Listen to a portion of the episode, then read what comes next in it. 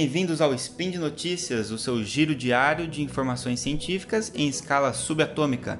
Eu sou o André Bach. E eu sou o Fernando Maia. E hoje, no dia 1 Auroran, ou se você preferir, dia 2 de janeiro de 2018, no calendário gregoriano, vamos falar sobre medicina e saúde. Desgaste emocional seria um novo sinal vital para pacientes oncológicos? Ketamina reduz rapidamente a ideação suicida. Consumo do café, revisão de meta-análises em saúde. Speed Notícias.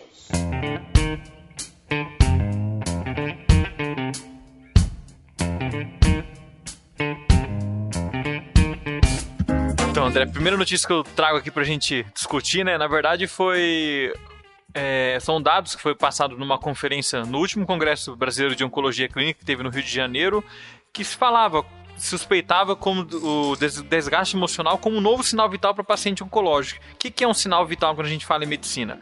Por exemplo, quando alguém está com um prognóstico ou tem uma doença, sinal vital é aquilo que pode a gente observando aquele sinal, saber se a pessoa vai melhorar ou não. É, boa parte deles é frequência cardíaca, pulso, pressão arterial. E uma das coisas que eles querem inserir em paciente oncológico é o desgaste emocional como um dos sinais vitais para controlar esse paciente, para ficar em cima dele. Que, que na verdade é o desgaste emocional? É, o desgaste emocional afeta 22 a 58% dos pacientes com câncer. É um quadro multifatorial, onde a pessoa tem uma experiência emocional desagradável, de natureza psicológica, social e ou espiritual. Na capacidade e na habilidade de enfrentar efetivamente o câncer, que pode ter sintoma físico e pode alterar o tratamento da doença. É, uma coisa que a gente não sabia antes, quais eram as demandas psicológicas que os pacientes oncológicos tinham. Hoje a gente sabe que boa parte deles tem desgaste emocional, ansiedade, depressão, transtorno do sono, transtorno de ajustamento com a doença, prejuízo à sexualidade no contexto da vida social, dor, fadiga associado, diminuição da capacidade de realizar a atividade cotidiana, tudo isso decorrente ou do tratamento do câncer ou do próprio câncer em si. Os cuidadores também apresentou essas demandas que devem ser estudadas e acompanhadas com o psicólogo. E na verdade foi discutido o seguinte: que devido à alta prevalência dessa, desse desgaste emocional em paciente com câncer, já se propõe que a condição, essa condição do desgaste emocional, seja considerado um sexto sinal vital juntamente com a avaliação da temperatura, batimento cardíaco, pressão sanguínea, respiração e nível de dor. Uhum. É, eu lembro quando houve uma discussão para inserir a dor como sinal vital também, né? Que por um tempo a dor não era considerada direito um sinal vital assim como os outros, assim como o sono também tem sido considerado. É, até porque subjetivo, né? A é. dor, o desgaste emocional mesmo é uma coisa muito subjetiva. Então uhum. depende muito do bom treinamento da pessoa que está sendo, que está entrevistando esse paciente, né? E assim, é uma coisa que a gente sempre termina discutindo, né, André? No SciCast, ou mesmo na rotina, quando a gente se conversa, conversando com outros colegas, que cada vez mais essa parte psicológica tem que entrar como prognóstico. Uhum. Ela faz muito. É, quando ela tá muito boa, ela, o paciente consegue se recuperar melhor. E quando tá muito ruim, o paciente afunda de vez e pode piorar por causa disso. Sim. Tanto que nessa conferência foram propostas algumas intervenções, sendo elas técnica de relaxamento, é, hipnose, técnica de manejo de estresse com terapia cognitivo-comportamental. Geralmente a terapia cognitivo-comportamental tem uma intervenção mais curta, com resultado mais cedo. Uhum. É, expressão de sentimentos ou emoções com o psicólogo, com a própria família e desenvolvimento de algumas estratégias de enfrentamento, seja na melhoria do suporte social, melhorar o sono, ter habilidade social, interpessoal, treinar comunicação e até técnicas de mindfulness, que é a atenção plena que se faz que é parecido com a meditação. Sim, sim. E isso ajudaria muitas pessoas a enfrentar esse desgaste emocional e conseguir enfrentar o câncer de maneira melhor.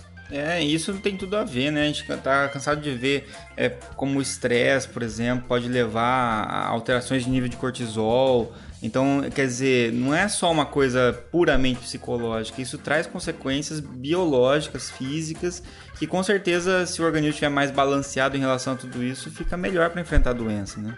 Muito interessante, cara. E é, é uma atenção que a gente precisa ter realmente. Bom, o artigo que eu trouxe, ele foi publicado aqui no é, The American Journal of Psychiatry, né? Foi recebido em junho lá, mas foi publicado só dia 5 de dezembro agora. Então é um artigo bastante novo, bem recente. E é bem interessante é, esse artigo, porque ele fala sobre a ketamina, que é um anestésico, usado como um anestésico geral, né? É meio atípico aí, né? Tem algumas ações até pode provocar dissociação, né, alucinação, a gente estava discutindo aqui antes de gravar, eu e o Maia.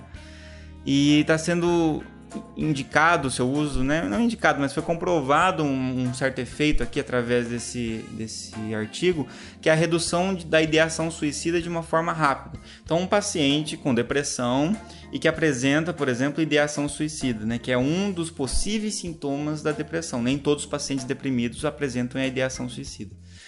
É, e o que, que ele foi, o que, que se mostrou, né? Que uma dose subanestésica, né? Então uma dose menor do que a dose que é utilizada para indução de anestesia invenosa, é, intravenosa de forma de infusão de ketamina, ela pode de forma rápida reduzir a ideação suicida nos pacientes com depressão maior.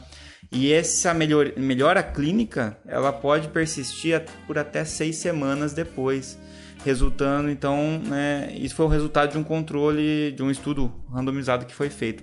Esse estudo ele foi feito com 80 pessoas, 80 pacientes, que admitiram voluntariamente que tinham ideação suicida, né? Lembrando que a ideação suicida não significa só um ímpeto de tomar a decisão de se suicidar, não, é uma pessoa que está pensando nisso, né? Não precisa estar tá necessariamente já tomando, fazendo o ato, né? Então ela está com pensamentos recorrentes sobre a morte, né? Isso é bastante comum, infelizmente, e é um dos sintomas mais graves da depressão maior. E então, 80 pacientes que apresentavam esses sintomas se submeteram a esse, a esse estudo. E o que, que fizeram? Pegaram metade dessas pessoas e administraram a ketamina, que ela tem essa propriedade um pouco mais atípica aí. A outra metade, que foi o grupo controle, recebeu não placebo, recebeu midazolam, por que, que foi dado midazolam? Porque midazolam também é uma medicação anestésica e pré-anestésica com uma ação psicotrópica, né, nível central, mas é, que, é, que tem uma meia-vida parecida aí com a ketamina, então tem mais ou menos um efeito próximo à ketamina nesse aspecto anestésico aí. Uh, só que não tem nenhum efeito estabelecido em relação à depressão. Já a ketamina já tem sido estudada para depressão há algum tempo, né? Então, ao fazer esse teste, 40 pacientes receberam ketamina, 40 pacientes com ideação suicida receberam midazolam. O que, que foi observado foi que realmente houve uma grande redução é, na, na, alteração de humor, na depressão e na ideação suicida que foi é, dos pacientes que receberam a ketamina, né, versus quem recebeu midazolam. Então esse modelo é um modelo que sugere né, que existe um efeito interessante sobre a, da ketamina sobre a ideação suicida e que é persistente. Né? É, come, esse efeito já começa a partir de 24 horas depois, quer dizer, a pessoa já tomou e já começa no dia seguinte a melhorar, o que é algo muito raro quando a gente pensa em uso de antidepressivos tradicionais que demoram de duas, três, quatro semanas para fazer efeito. E esse efeito persistiu. Então isso é um, é um resultado muito interessante. Agora, o que os, o, os pesquisadores dizem em relação a isso no final é que a gente tem que tomar um certo cuidado ainda também em pensar, nossa, né, assim como a gente comentou no, no spin passado, nossa, então já achamos né, uma forma de resolver o problema rapidamente. Porque na verdade a gente não sabe o que acontece depois. E se depois que passa essas seis semanas volta a ideação suicida? Ah, eu devo utilizar uma nova dose, eu devo aumentar essa dose, devo diminuir, eu posso usar isso a cada seis semanas sem problemas. Como é que isso vai funcionar a partir de agora, né? Então é, é uma pontinha do iceberg que foi revelada que a gente pode ter uma nova estratégia a curto prazo para tentar reduzir a ideação suicida em pacientes deprimidos. É, até acho que talvez a dificuldade que boa parte dos pesquisadores trabalham com isso é, tem que lidar porque não é um paciente que você pode testar muito, né? Exato. Tanto que eles não fizeram placebo, né? Uhum. Eles não deixaram a pessoa sem, sem nada de medicação que não funcionasse. Fizeram midazolam e ficaram acompanhando. Como é um grupo de risco, um grupo de pesquisa bem difícil de atuar, talvez por causa disso eles tenham dificuldade. Mas é legal porque talvez seja até uma alternativa né, no pronto-socorro psiquiátrico, né? É, e que não que muitas vezes vai, vai dispensar o uso do antidepressivo, mas muitas vezes vai, associar, cons né? vai conseguir associar e vai conseguir fazer um efeito a curto curto prazo, enquanto dá tempo de fazer efeito o antidepressivo que é usado de forma mais crônica, né? Então, legal isso. A última notícia que eu trago aqui, André, é, na verdade, já que a gente já, já entrou em 2018, para começar pensando que a gente pode manter o nosso consumo de café alto. Que delícia, cara. É, na verdade, foram revisões de meta-análise né, em saúde que foram publicadas no ano passado, dia 22 de novembro de 2017, num periódico britânico.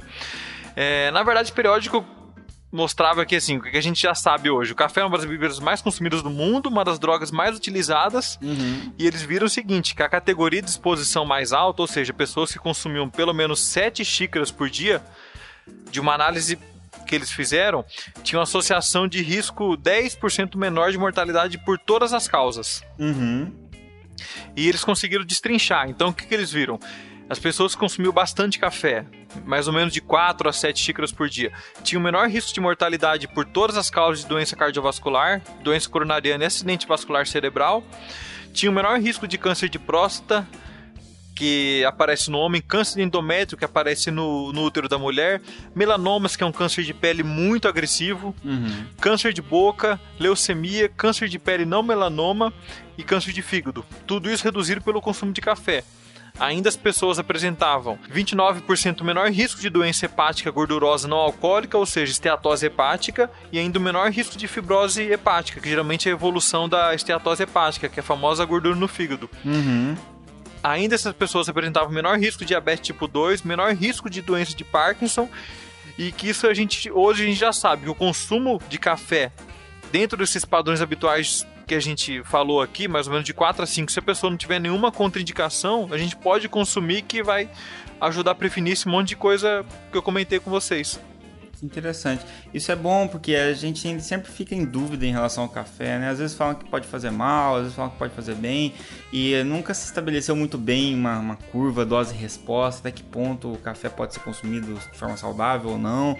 Então acho que esse é um estudo que ajuda a gente a ficar um pouco mais tranquilo, pelo menos nas quantidades de café que a gente toma. É, mas lembrando que o princípio ativo que faz o café ter vários dos seus efeitos é a cafeína, e que aí a gente tem que saber se a gente está só tomando o nosso café aí, ou se a gente está associando com energético, Claro, que também é. tem cafeína, com cápsulas em de doses cafeína. muito absurdas, né? Isso, exato. Então aí se você toma o seu cafezinho e pronto, beleza, né? Pelo jeito tá de boa. Agora, se você fica tomando seu Red Bull toda hora ali, se você fica É. tomando cápsula de cafeína pra ficar estudando, fica até tarde pro seu concurso, aí já a gente não pode garantir esses efeitos aí, né? Uhum. Até assim, uma coisa que não mostrava no estudo, se era café expresso ou se era café feito coado, mas não faz tanta diferença que boa parte das vezes o quanto de cafeína que a gente tem no final é muito parecida. Então só lembrar o ouvinte, não é não é o energético, não é aquelas substâncias com alta concentração de café, são café, café mesmo. Uhum. aham. Senão o pessoal termina abusando aí, fica ouvindo podcast até mais tarde, em ciclo, em looping, tomando café. Exatamente. Legal, bacana isso tudo. Muito bem, gente. Então esse foi o nosso spin de notícias de hoje, do comecinho aí de 2018 e vamos ter muito mais spins por aí. Para que a gente possa continuar fazendo esse trabalho, você pode ajudar, contribuir no nosso sistema de apadrinhamento. Você tem o link aí do, do patronato do SciCast. E também, se você quiser deixar seus comentários para interagir com a gente, fique à vontade no post ou mande um e-mail para contato@scicast.com.br. É isso aí, gente, e até amanhã. Valeu, valeu, abraço, tchau, tchau.